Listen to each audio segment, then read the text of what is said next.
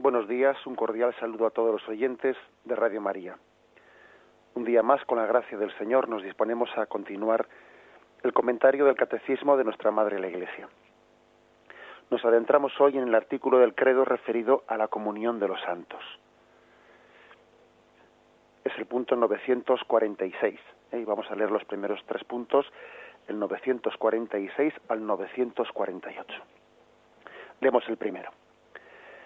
Después de haber confesado la Santa Iglesia Católica, el símbolo de los apóstoles añade la comunión de los santos. Este artículo es, en cierto modo, una explicitación del anterior. ¿Qué es la Iglesia sino la asamblea de todos los santos? La comunión de los santos es precisamente la Iglesia. Por lo tanto, veis que este es un punto para engarzar ¿eh? los puntos anteriores que hablaban sobre la Iglesia, del siguiente punto es como diciendo el hecho de que se ponga creo en la iglesia la comunión de los santos pues mm, no es no es una pues una superposición de dos cosas que no tienen que ver la una con la otra sino que la comunión de los santos está está íntimamente ligada al credo en la iglesia. Recordad cómo insistíamos en que eh, la comunión la palabra comunión la iglesia es comunión decíamos es comunión en cuanto que es reflejo de la comunión intratrinitaria. La Iglesia es reflejo en la tierra de esa comunión que tienen el Padre, el Hijo y el Espíritu Santo. Es la plasmación en la tierra de esa comunión en el cielo. Eso por una parte, ¿no? Y cuando decimos comunión de los santos, pues insistíamos en que, bueno, pues lo propio de la Iglesia es ser, permitidme la expresión, ¿no? Pues una fábrica de santos. La Iglesia Em, tiene como finalidad propia en la vida hacer santos. Su finalidad es esa, ¿no? Esa es su finalidad. La Iglesia nunca, nunca es tan Iglesia como cuando canoniza y cuando proclama la santidad de sus hijos. En ese sentido, pues hablamos de la comunión de los santos. Eh, su, su finalidad, su quehacer es santificadora, es, es su realidad y es, decimos que la Iglesia es santa, en el sentido de que es santificadora, que Dios ha puesto en sus manos pues los medios de santificarnos, ¿no? En ese sentido, pues dice aquí este punto, este primer punto del catecismo, bueno, pues como después de haber hablado de la Santa Iglesia Católica, ahora hablamos de la comunión de los santos y que la comunión de los santos es precisamente la Iglesia. Son dos, dos realidades, pues, íntimamente enlazadas una con, una con la otra. Sigue el siguiente punto el 947. Como todos los creyentes forman un solo cuerpo, el bien de los unos se comunica a los otros. Es pues necesario creer que existe una comunión de bienes en la Iglesia. Pero el miembro más importante es Cristo, ya que Él es la cabeza. Así el bien de Cristo es comunicado a todos los miembros y esta comunicación se hace por los sacramentos de la Iglesia. Como esta Iglesia está gobernada por un solo y mismo espíritu, todos los bienes que ella ha recibido forman necesariamente un fondo común. Bueno, intentamos desgranar un poco este, este contenido. Como todos los creyentes forman un solo cuerpo, bueno, en primer lugar hay que decir que todos los seres humanos, ¿no? que formamos este género humano, tenemos ya, por formar parte del mismo género humano, tenemos una misteriosa unión entre nosotros. Los que compartimos la misma naturaleza humana, ¿no? Pues tenemos una misteriosa unión. Nada que pase a otro ser humano, ¿no? Pues es, es mm, indiferente para nosotros. Recordad cómo el pecado original de Adán y Eva se transmitió a todo el género humano por una misteriosa, pues mm, podríamos decir, unión entre el género humano que nos cuesta expresar. ¿eh? O sea, tenemos la misma, una comunión de origen y de destino. Hemos salido, ¿no? Este género humano del que formamos parte, ¿no? Ha salido de manos de Dios con una vocación de retornar a Él, ¿no? Compartimos un común origen un común destino y compartimos una naturaleza humana común. Con lo cual ya por aquí ya solamente por este, ¿eh? por este concepto de la naturaleza humana, pues existe una comunión entre nosotros. Esto explica, ¿eh? esto explica, pues, cómo el pecado original se transmitió y explica también cómo Jesús, al, asumir la naturaleza humana, ¿eh? en cierto sentido, él se ha unido con todo ser humano, no únicamente con los que, ¿eh? pues, están insertos en la Iglesia ¿eh? o bautizados en la Iglesia, sino que Cristo, al encarnarse, al tomar la naturaleza humana, en cierto sentido se ha unido a todo hombre, porque tenemos todos una común naturaleza humana. Cuesta esto, pues, eh, concretarlo más, o sea, cuesta poder precisar exactamente en qué consiste eso, porque, porque son misterios que se nos escapan, ¿no? Pero que sí que podemos afirmarlo. ¿eh? Afirmamos un, aunque no sea plenamente explicable con detalle, pero sí que es afirmable, ¿eh? que formamos todos los que formamos parte del género humano, tenemos una comunión entre nosotros por ser parte del género humano, por tener el mismo destino, origen y la misma naturaleza humana. Bien, pero no solo esto, hay más. La comunión entre nosotros es muy superior ya no solo por tener la misma naturaleza humana, es que encima formamos parte, los bautizados, de un cuerpo místico, cuya cabeza es Cristo, cuya cabeza es Cristo, al cual estamos pues perfectamente en, engarzados con él, ¿no? Es una imagen del cuerpo místico, pues como esa cabeza eh, está rigiendo el cuerpo, está enviando órdenes al cuerpo, está unida por una columna vertebral al cuerpo, tiene un nervio central, ¿no? Desde el cual le, da la, motricidad al resto de sus miembros es una imagen muy gráfica, ¿no? En la que se nos expresa esa, esa comunión entre nosotros con Cristo. Es una imagen que San Pablo recurrió a ella. Nos puede servir también quizás para nuestro para nuestro empeño catequético. Creo que he tenido ocasión en alguna de estas catequesis eh, de comentario del catecismo de expresarlo, pero luego aprovecho también la ocasión para repetirlo nos puede servir también alguna imagen gráfica de cara a la catequesis con los niños, bueno, con los niños o con nosotros mismos, ¿no? Una imagen gráfica para expresar esta comunión ¿eh? de Cristo con su Iglesia, eh, esa integración, ¿no? De misterios. La imagen, la imagen gráfica que podemos incluso traducir en la catequesis, la imagen gráfica de un árbol un árbol que tiene lógicamente sus raíces mm, escondidas debajo de la tierra. Esas raíces son imagen de Cristo. Cristo que desde que ascendió a los cielos pues no es visible para nosotros, ¿no? Y esa y ese y esas raíces fundan el tronco. Ese tronco es la iglesia, que es visible y se funda en Cristo. Y recibe de Cristo su vida. Cristo no es visible, pero la iglesia sí es visible y por las venas de la iglesia, por los vasos capilares, ¿no? De, ese tronco, corre la, eh, corre esa savia, corre esa sangre de Cristo, corre esa gracia del Espíritu Santo. Eh, Jesús da su vida, da el Espíritu Santo y lo da a través de la Iglesia, solo da la Iglesia, ¿no? Igual que la savia, la savia que es recibida del Padre de la tierra, ¿no? Por Cristo es transmitida por el tronco que es la iglesia. Y ese árbol pues tiene unos frutos, siete frutos que son, pues imaginémonos, ¿no? pues siete, siete sacramentos. De manera que cuando eh, uno de nosotros ¿no? nos acercamos a ese árbol y comemos uno de los sacramentos, recibimos en él la vida de Cristo transmitida por el Espíritu Santo a través de la Iglesia. Bien, es una imagen que nos puede servir, ¿no? De cara a transmitir en la catequesis, pues este mismo misterio de del cuerpo místico de Cristo. Y es una imagen, la del cuerpo místico de Cristo, o esta otra que, que os propongo de, del árbol fundado sobre esas raíces, del cual se nos dan esas siete, siete frutos, siete manzanas o lo que fuera, siete naranjas, no, imagen de los sacramentos, es una, son imágenes que subrayan la conjunción de misterios, ¿eh? la conjunción de misterios. Esto de la comunión de los santos subraya mucho la conjunción de misterios. cómo todo confluye, cómo todo está íntimamente integrado. Frente a, bueno, pues a una tendencia que a veces tenemos nosotros de recibir una, especie de misterios o verdades de fe a la carta. Frente a esa tendencia que dice uno, bueno, pues yo creo en Cristo, pero no creo en la Iglesia. Yo creo en este sacramento sí, en este otro sacramento no. Pide este sacramento, pero el otro no lo pido. O sea, cosas que son absolutamente incoherentes, ¿no?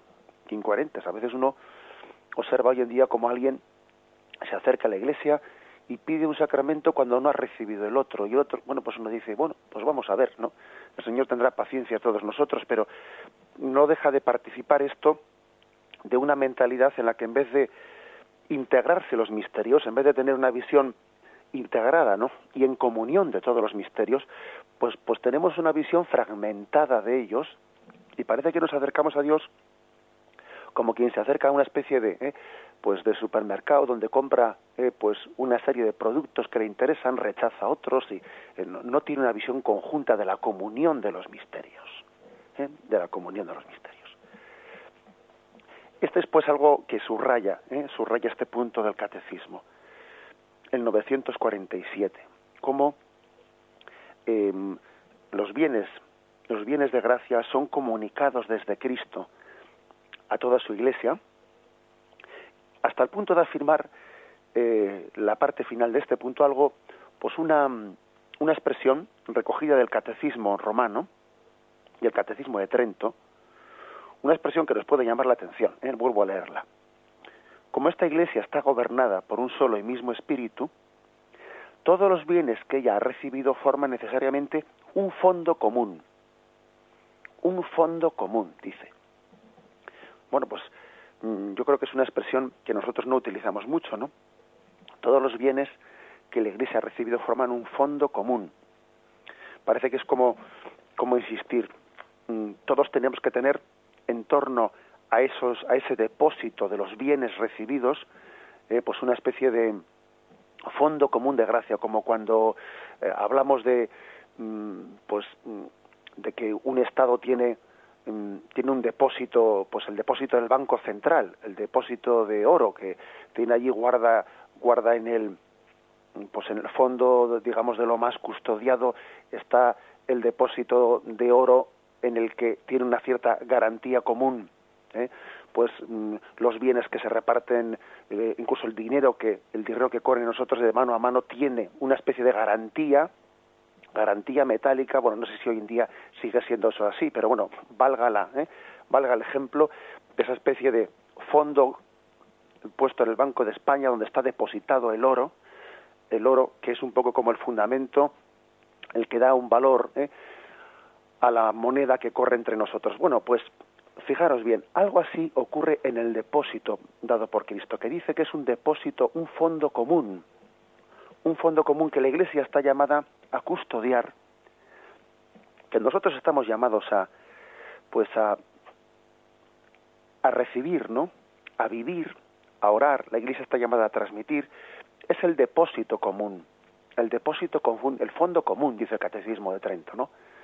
El fondo común del cual no somos dueños, que se nos ha dejado en depósito, se nos ha dejado en depósito, y eso pues creo que es, es una especie de conciencia de que la comunión se basa en un don.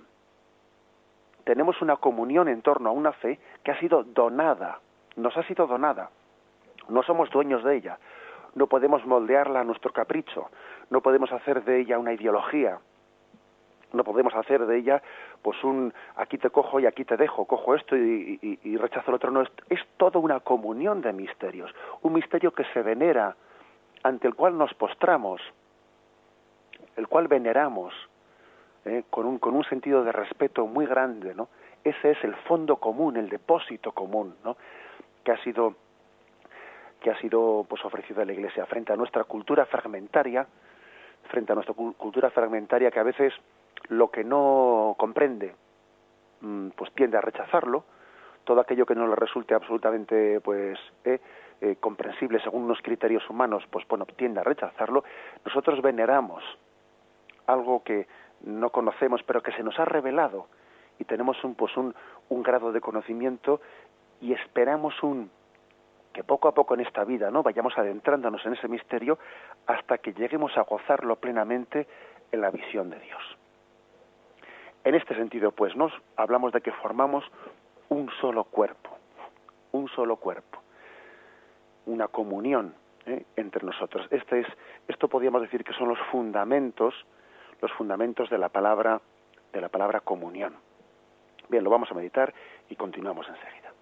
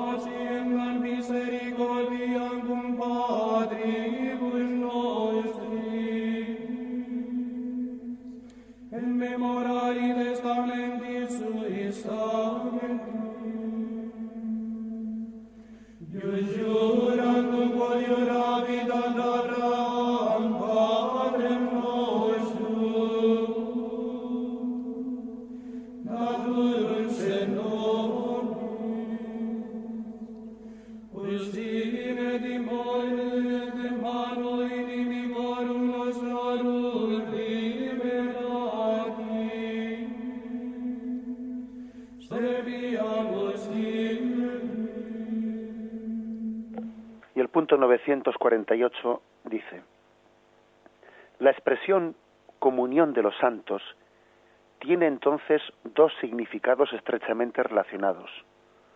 Comunión en las cosas santa, perdón, comunión en las cosas santas, que en latín se dice sancta, sancta, y comunión entre las personas santas, santi, ¿eh? en, en latín.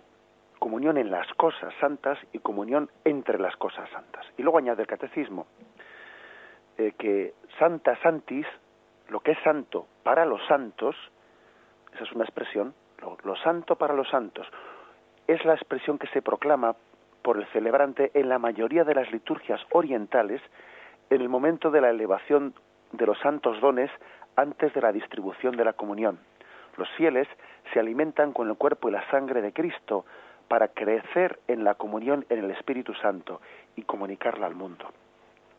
Aquí el catecismo pues nos, nos ilustra con una tradición que bueno pues que nosotros no, no conocemos porque formamos parte de la liturgia latina no pero que las liturgias orientales las liturgias también católicas orientales ¿eh?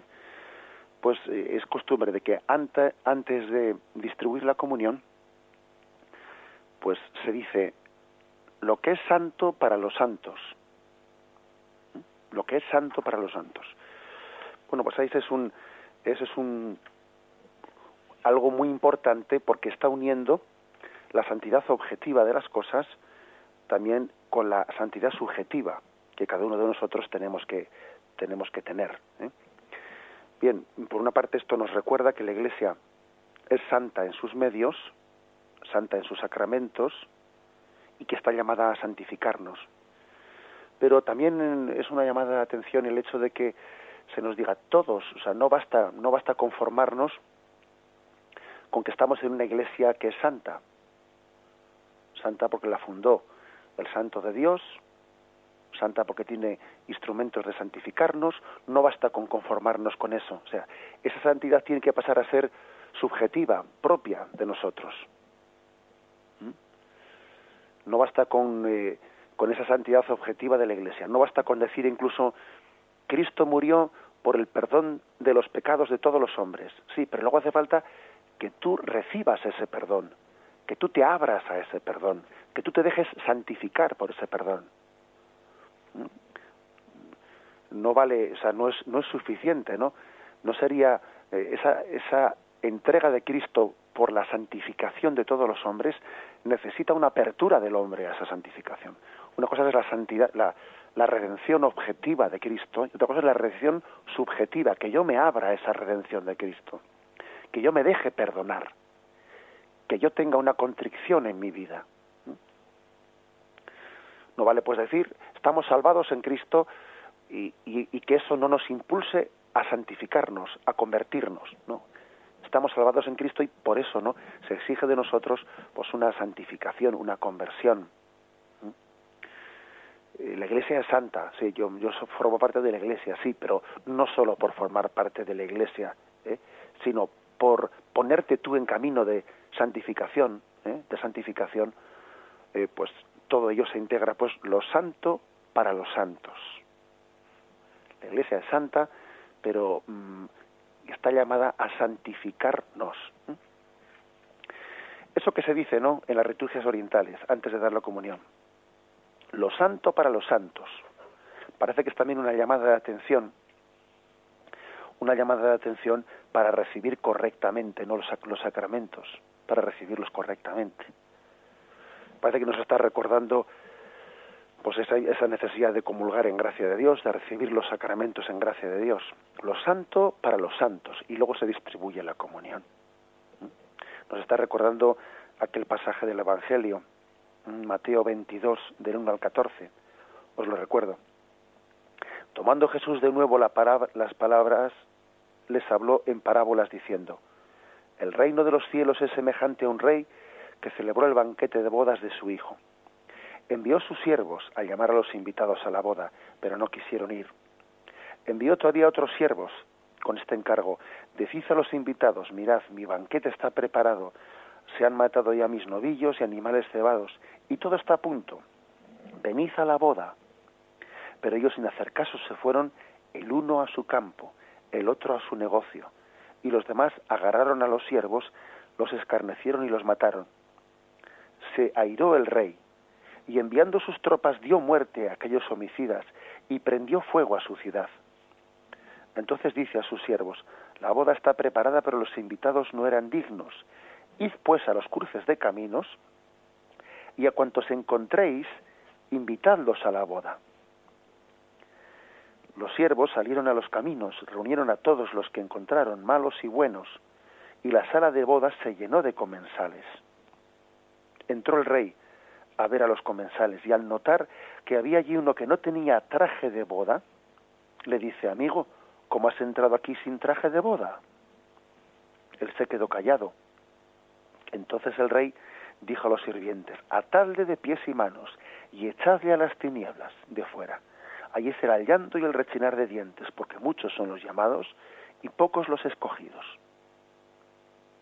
Es un pasaje evangélico bien gráfico, ¿no?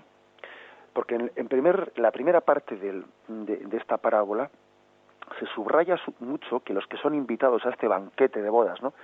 Imagen del banquete de los sacramentos, pues son invitados no por sus méritos, ¿eh? sino son invitados por pura gracia. Porque dice, id a los cruces de los caminos y a los que encontréis les invitáis. Como los primeros han rechazado, han rechazado este banquete, que se refiere, hay una, una evidente alusión al pueblo judío que mm, globalmente no había rechazado el mensaje de Cristo excusándose ah sí han rechazado este esta invitación al banquete de bodas? Bueno, pues hizo a los cruces de los caminos, hizo a los gentiles, hizo a todos los pueblos y a todos los que veáis pasar, les invitáis. Con lo cual se subraya que este banquete al que se nos invita, este banquete de la comunión de los sacramentos, no es por méritos propios, sino que es por puro regalo, porque tú fíjate, Tú fíjate qué regalo que al que pasase por allí de repente se le invite, ¿no? Tú fíjate qué regalazo sería que era, pues uno diga, oye, estás invitado a un banquetazo, ¿no? Si, y de repente te ha tocado sin ningún mérito tuyo. Se te regala un viaje, pues yo qué sé, pues de, de, de, 15 días a, a, donde quieras tú con todos los gastos pagos. Bueno, pues ese es, esta es la gratuidad que expresa esta parábola. Gratuidad absoluta. Máxime que dice, invitáis a todos, dice, a todos los que encontréis, pone, malos y buenos. Dice, malos y buenos. Ojo, ¿eh? Les invitáis a todos, malos y buenos. O sea, que se subraya mucho que el don de Dios es gratuito no se te invita por ser bueno, no, no, se te invita por puro don, se te invita por pura gracia. Dios no te quiere porque eres bueno, sino que te quiere porque eres. ¿Eh? Otra cosa es que Dios te quiere para que seas bueno. El amor de Dios te santifica. Pero fíjate, Dios no te quiere porque eres bueno. Te quiere incondicionalmente. Bueno, esa es la primera parte de la parábola, ¿eh? que subraya mucho la incondicionalidad, pero luego, luego llama la atención cómo cuando entra el rey al banquete de bodas vio a uno de esos, a uno de esos que había sido ¿eh? invitado allí en los cruces de los caminos, que había entrado sin traje de boda. Y ese traje de boda evidentemente es imagen del traje de la gracia, de, recibir el banquete en gracia de Dios, el traje de gracia, ¿no? ¿Cómo has entrado aquí sin traje de boda? Pero qué cara. ¿Cómo te has atrevido? Una vez que has, que se te ha hecho este regalo inmenso, una vez que has recibido inmensamente estar en este banquete, ¿con qué cara entras sin el traje de gracia, sin el traje de bodas? Y es expulsado, ¿no? Y además con palabras muy duras. Atadlo de pies y manos, echadlo a las tinieblas. Allí será el, el llanto y el rechinar de dientes. Es decir, se nos insiste aquí en la importancia de recibir con conciencia de indignidad en gracia los sacramentos. Por eso en la liturgia oriental se dice Sancta Santis, lo santo para los santos. Ojo que tenemos que recibir recibir eh, en gracia los sacramentos, ¿eh? en gracia. Acordaros de ese pasaje 1 Corintios 11, 27-29. ¿eh? Por tanto, quien come el pan o bebe la copa del Señor indignamente, será reo del cuerpo y la sangre del Señor.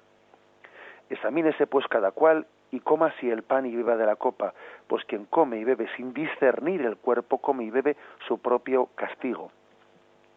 Ahora unas, unas palabras más claras y más directas es difícil encontrar, ¿no?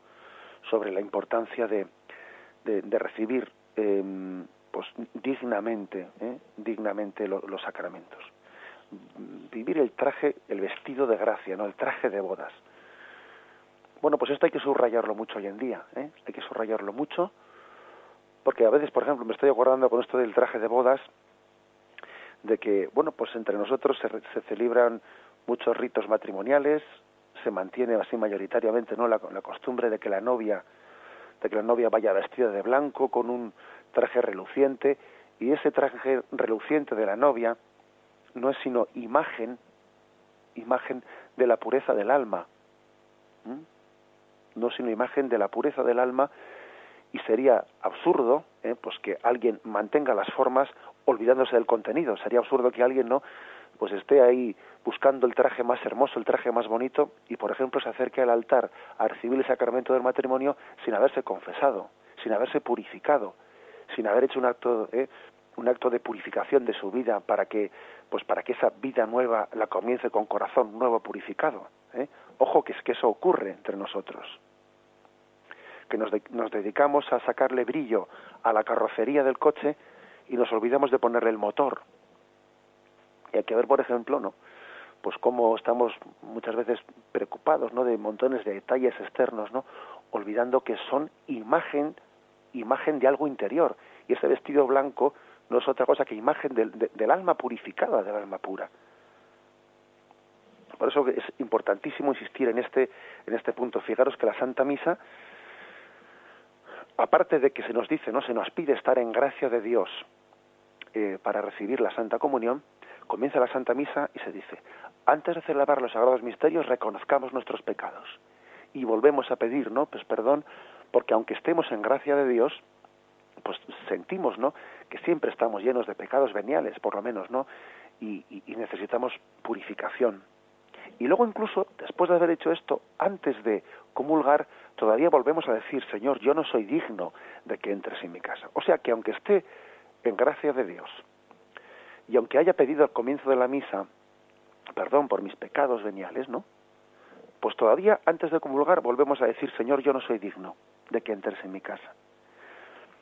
Es, eh, por lo tanto, eh, una insistencia, una insistencia en que la necesidad de purificación es proporcional a la conciencia de gratuidad y del don. Cuando uno tiene más conciencia de la grandiosidad del don que recibe, más necesidad siente de purificación.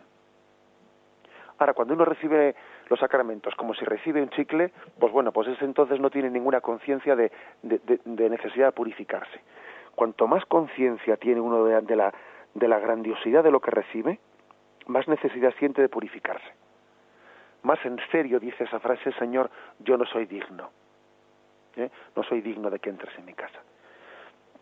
O sea que por una parte esto debe ser subrayado, ¿eh? debe ser subrayado pues una y otra vez. La importancia, la, la conciencia de indignidad es proporcional a la conciencia de gratuidad del don, de la gratuidad del don. Por eso en la liturgia oriental se dice eso, ¿no? Santa Santis, lo santo para los santos. Incluso esto nos hace, nos recuerda, nos recuerda aquello que dice Mateo 7:6. No deis a los perros lo que es santo, ni echéis perlas delante de los puercos, no sea que las pisoteen con sus patas y después, volviéndose, os despedacen. No deis a los perros lo que es santo. Es curiosa esta frase, ¿eh? Es una frase que, que también llama la atención de la conciencia que tenía Jesús y de la conciencia que tuvo la primitiva comunidad cristiana, pues de que las cosas santas tenían que ser reservadas para un contexto santo. Tal, tal es así incluso fijaros los eh, aquellos que, que estaban en proceso de preparación, ¿no? de preparación para el bautismo, los catecúmenos, hasta que eran bautizados, o sea, mientras que estaban preparándose para ello en ese proceso catecumenal en el que estaban, pues ellos estaban presentes en la primera parte de la liturgia de la misa, en la parte en la cual se proclaman las lecturas, y cuando llegaba el momento de la Eucaristía, cuando comenzaba la, parte en la que mm, se iban a celebrar los misterios santos, salían fuera los que todavía no estaban bautizados, salían fuera y no asistían, no se les permitía asistir a la segunda parte de la liturgia. ¿Por qué? Porque las cosas santas eran para los santos y ellos todavía no habían sido bautizados, todavía no habían sido eh, purificados por las aguas bautismales. Fijaros qué conciencia es esa ¿eh? y comparémosla, comparémosla a veces pues con las formas de, de, de hacer nosotros las cosas, que a veces uno observa algunas personas pues que bueno pues que están en la iglesia y que la decisión de comulgar o no comulgar pues la toman bueno, pues, pues, pues indistintamente, ¿no? A veces un sacerdote sufre cuando celebra una boda y, por ejemplo, mm, le pregunta al padrino o a la madrina de la boda, le pregunta discretamente, ¿va usted a comulgar? Y, y le responde el sacerdote, bueno, vale, pues sí, o sea, como diciendo, pues, bueno, pues no se me había ocurrido, pero ahora que lo dices, y uno dice, pero bueno, pero, pero esa manera de responder es una manera de responder propia de que no no tiene conciencia de las cosas ¿eh? con mucha frecuencia yo he, vivido ese episodio no o el episodio de, mm, de, de, ver cómo están dos personas en un asiento llega el momento de la comunión han venido juntos y uno le dice le dice al otro mm, se ve que le hace con un gesto la pregunta de ¿sales a comulgar? Y el otro le dice, bueno, se encoge de hombros como diciendo, bueno, pues no sé. Y el otro le dice, ahora voy yo, bueno, pues si vas tú, voy yo. ¿eh? Cosas por el estilo. ¿eh? Eso, ese peligro lo tenemos. ¿eh? Y la Iglesia y la Iglesia tiene también que poner en práctica, pues yo diría la, mm, la concienciación del pueblo de que las cosas santas tienen que ser recibidas santamente. Hoy en día, yo me atrevería a decir, hoy en día creo que muchas veces, en muchos ambientes, el no acercarse a comulgar es casi un signo de devoción, un signo de devoción, un signo de voto. ¿eh? Porque claro, me parece que cuando se trivializa ¿no? las cosas santas, el que alguien tenga conciencia de indignidad y diga no estoy bien preparado para recibir al Señor, casi es un signo de, de devoción. Es verdad que no es completo porque le falta, le falta complementarlo, pero creo que hoy en día especialmente es un testimonio el de sentirse indigno. Vamos a hacer un breve, una breve reflexión y continuamos.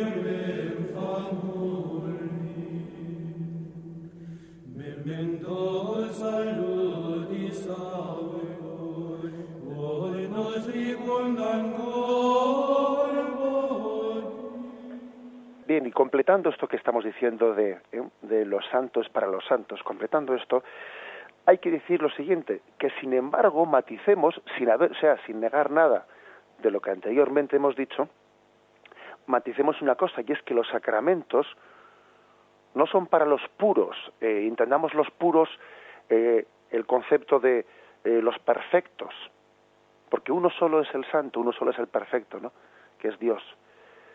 Acordaros de cómo Jesús insistió en el Evangelio que no necesitan de médico los sanos, que de médico necesitan los enfermos, que cuando se escandalizaban los fariseos y los escribas de que Jesús comiese y bebiese con publicanos y pecadores, pues en Lucas 5:31 él le responde diciendo, no necesitan médico los que están sanos, sino los que están mal.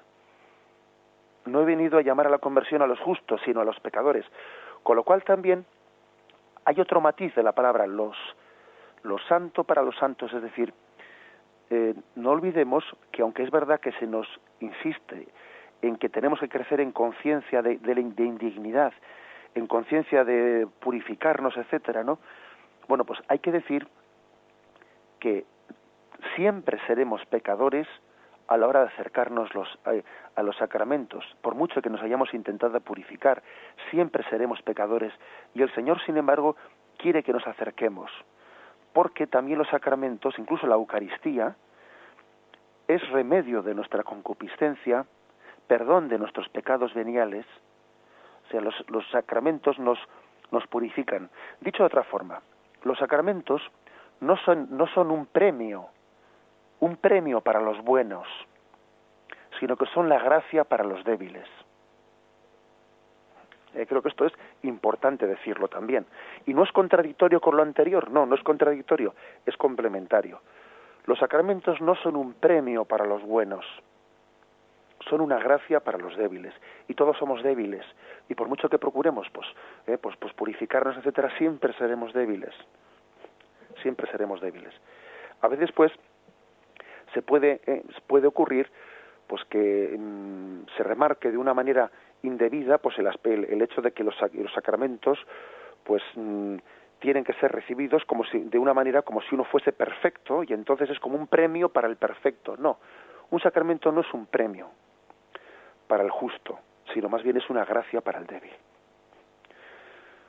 Por ejemplo permitidme igual alguna eh, algún ejemplo concreto. Pues por ejemplo el eh, a veces se plantea el sacramento de la confirmación como si fuese un premio, un premio mmm, que el joven que ha madurado en su fe y que él ha optado libremente por la fe de sus padres, él confirma la fe de sus padres, ¿no? Y entonces él ahora se dice, ¿en qué consiste la confirmación? Es confirmar, yo confirmo la fe que me dieron mis padres. Entonces parece que es una especie de elección personal, ¿no? Como un decir, yo opto bueno, yo opto, vamos a ver, el sacramento de la confirmación será la gracia del Espíritu Santo para que tú crezcas en tu fe. no será una especie de premio de que tú te sientes fuerte o de que tú sientes que tú aceptas lo que te dieron tus padres. Lo principal del sacramento de la confirmación es la gracia del Espíritu Santo y no, y no tu, eh, tu sentirte seguro eh, de que has crecido en la fe. ¿Mm? O sea, un sacramento no es un premio para el que se siente seguro, sino que es la gracia para los débiles. En concreto, en concreto el sacramento de la confirmación es la gracia del Espíritu Santo para fortalecer la fe del que necesita ser fortalecido, no del que se siente ya seguro. Pues por, poner un ejemplo. ¿eh? Entonces creo que hay que tener cuidado de, de, insistir en, los sacramentos como, eh, como un premio, porque también, por ejemplo, podríamos pecar del lado contrario, ¿no? Imaginaros diciendo, pues, esta que viene a casarse no le veo plenamente coherente no le veo plenamente coherente. Entonces, como no le veo plenamente coherente, pues le, eh, le rechazo. Hombre, en la Iglesia, claro que le gustaría que sus hijos se acercasen a recibir los sacramentos con plena coherencia, pero para, eh, pero no niega los sacramentos de no ser, eh, de no ser que mientras que haya por lo menos un, un hilo mínimo de fe, un hilo mínimo de fe. La Iglesia le gustaría, ¿no? Que se, que se recibiesen, pues los, los sacramentos en plenitud pero es verdad que la Iglesia pide por lo menos un mínimo, eh, un mínimo de, de, conciencia, de, arrepentimiento, de conciencia, igual que el sacramento de la confesión, pues a uno le gustaría que la contrición fuese perfecta, ¿no? Pero por lo menos, por lo menos la Iglesia eh, pide una atricción, ¿eh? por lo menos, aunque no sea la contrición perfecta, pero por lo menos pide esa atricción. ¿eh? Bien, insistamos en esto, porque es verdad que, que también ha existido el peligro contrario, el del el, peligro jansenista, un peligro en el que hay, a veces pues los sacramentos han sido han sido casi reservados para una élite, para una élite, y entonces el pueblo de Dios mm, asistía eh, a los sacramentos sin atreverse a recibirlos nunca. ¿eh? Alguna reminiscencia de esto solemos ver cuando, bueno, pues observamos que en nuestras comunidades parroquiales hay algunas personas que han sido educadas, especialmente varones, ¿eh?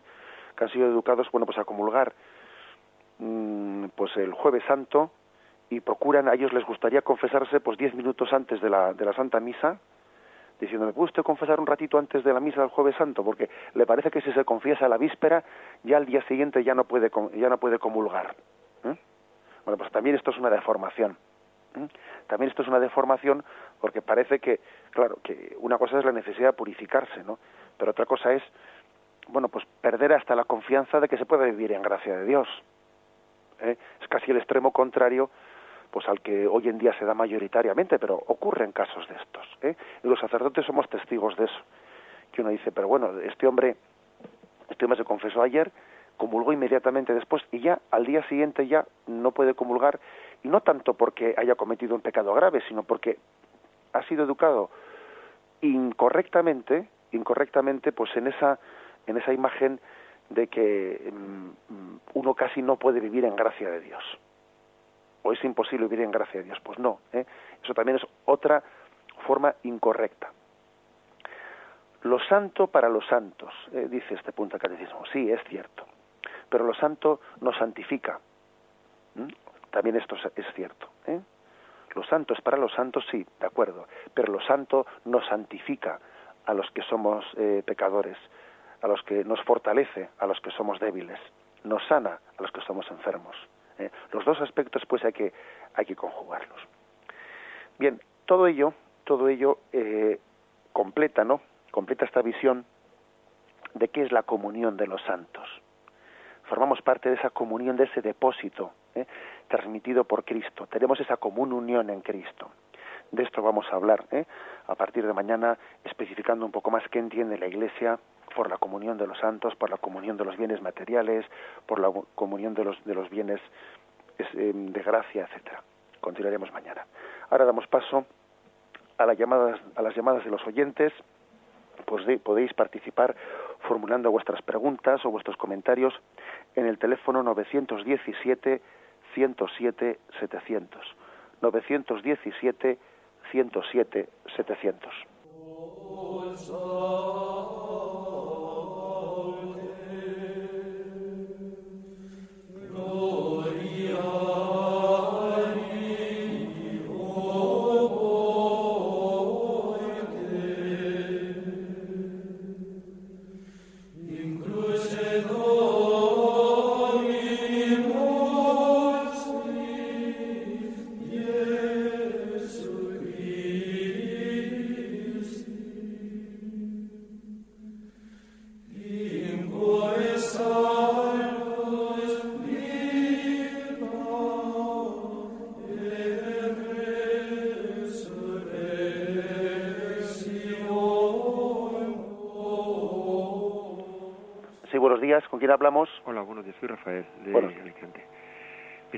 Comentarle, padre, porque por esto último que ha dicho, ¿no? De, confesarse y tener la sensación de, haber perdido la gracia, ¿no?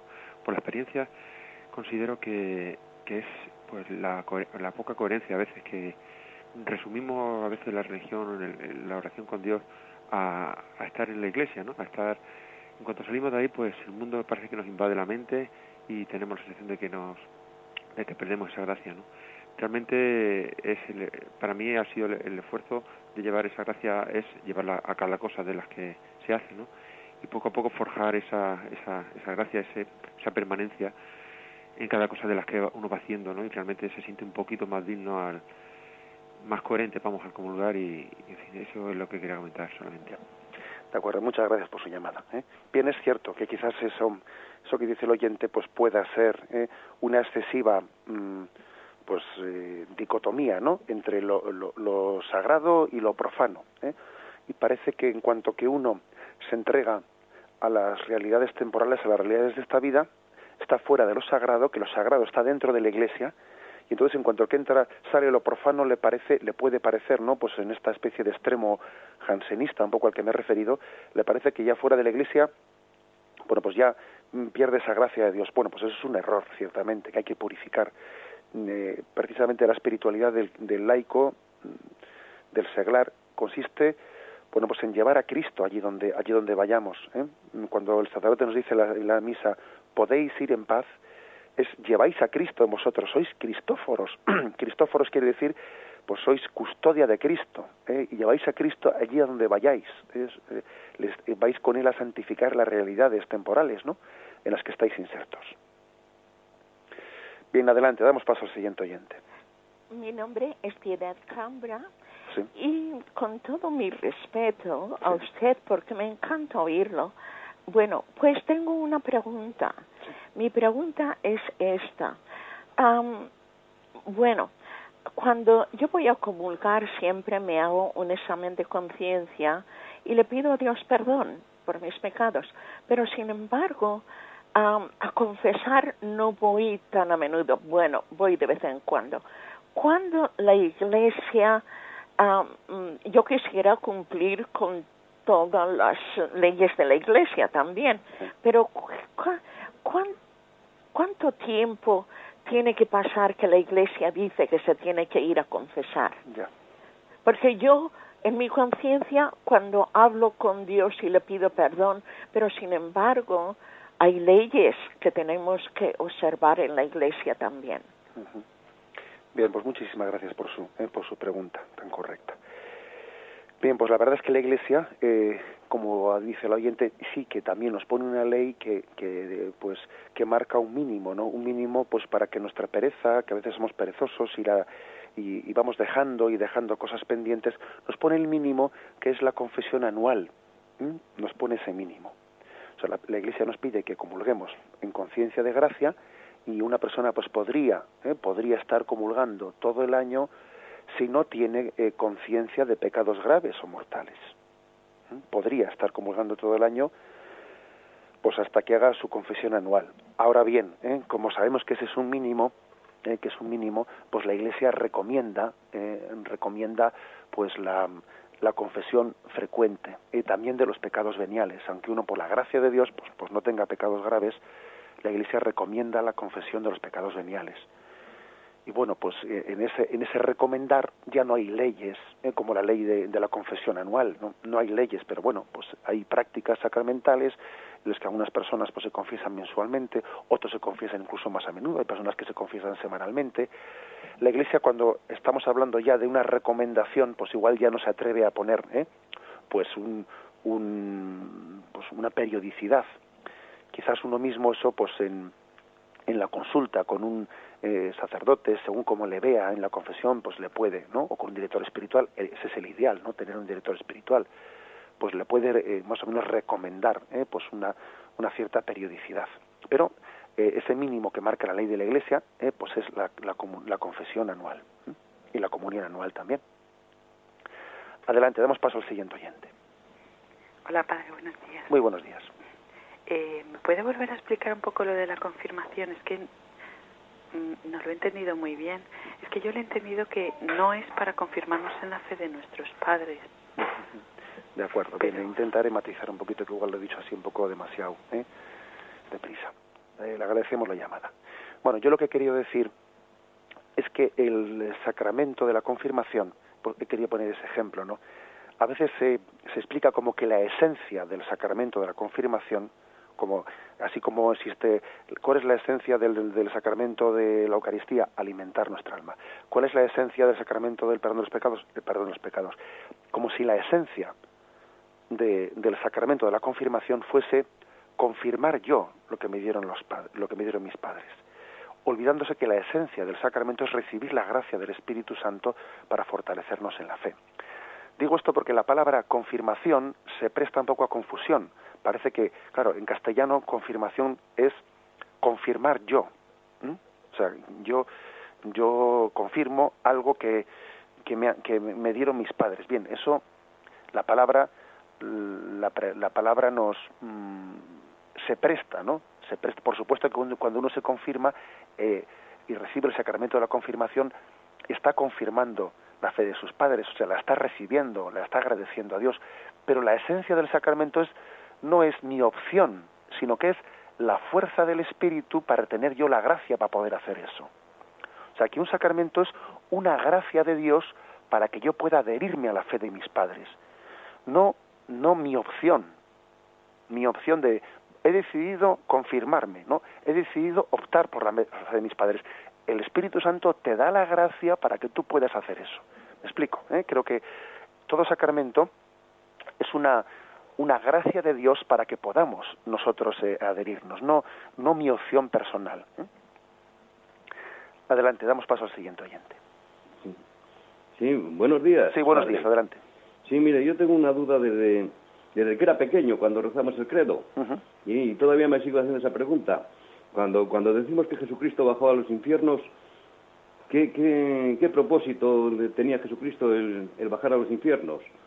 ¿Eh? Un, lo, lo, vengo, lo vengo dándolo vuelta durante varios días, digo, me tengo que enterar. De acuerdo, muchísimas gracias por su llamada. Sí. Bien, aunque sea brevemente le, le hago una explicación porque es verdad que, que hemos tenido ocasión de hablar de, sobre ese tema varias veces, pero yo comprendo que sea un artículo del credo que a muchas personas pues pues les, les, les suscite inquietud.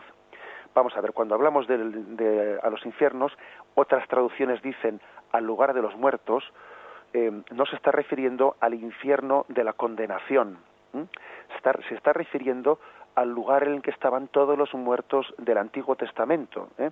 los, los justos del Antiguo Testamento, mejor dicho, los justos del Antiguo Testamento que todavía como Cristo no nos había redimido, todavía no había sido inaugurado el cielo. El cielo fue inaugurado por Cristo. Él nos abrió las, las puertas del cielo. ¿eh? El cielo no es una... Nadie podía haber ido al cielo por méritos propios, porque el cielo es un regalo inmerecido.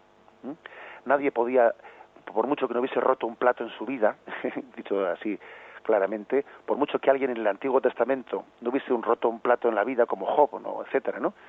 él no podría ir al cielo sino por la gracia de Cristo que Él nos redimió nos abrió las puertas del cielo. Una cosa es que uno no mereciese ir al infierno y otra cosa es que uno merezca el cielo.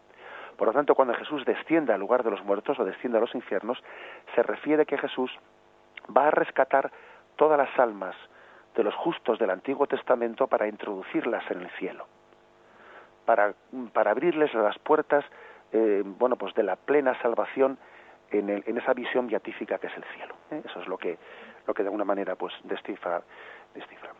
Bueno, que sea brevemente, damos paso a la última llamada.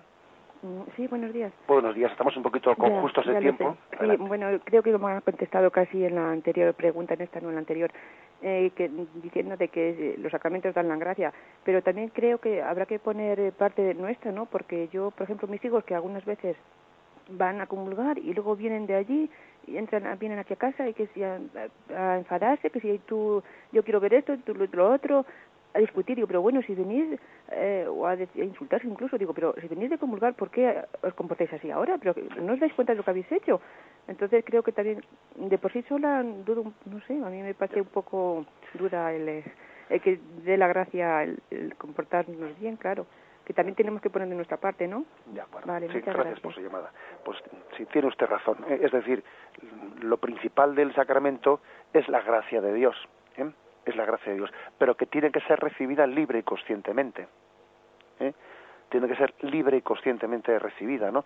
De lo contrario, pues la, eh, la gracia encuentra en nosotros un terreno pues eh, que la semilla cae cae en un terreno eh, pedregoso o en un terreno duro pues así así de claro es decir por- hay que remarcar mucho la primacía de la gracia del don inmerecido del don gratuito pero también hay que remarcar como usted bien dice la colaboración con esa gracia no y la y, y bueno y, la culpa que podemos tener de, de ser duros no o de ser desagradecidos ante esa gracia como aquel que entró pues en el banquete sin estar bien preparado nosotros también recibir la comunión y no sentirnos pues obligados no a, a transformar nuestra vida conforme a conforme a Cristo. Damos gracias al Señor por haber podido compartir este comentario del catecismo. Me despido con la bendición de Dios todopoderoso. Padre Hijo y Espíritu Santo descienda sobre vosotros. Alabado sea Jesucristo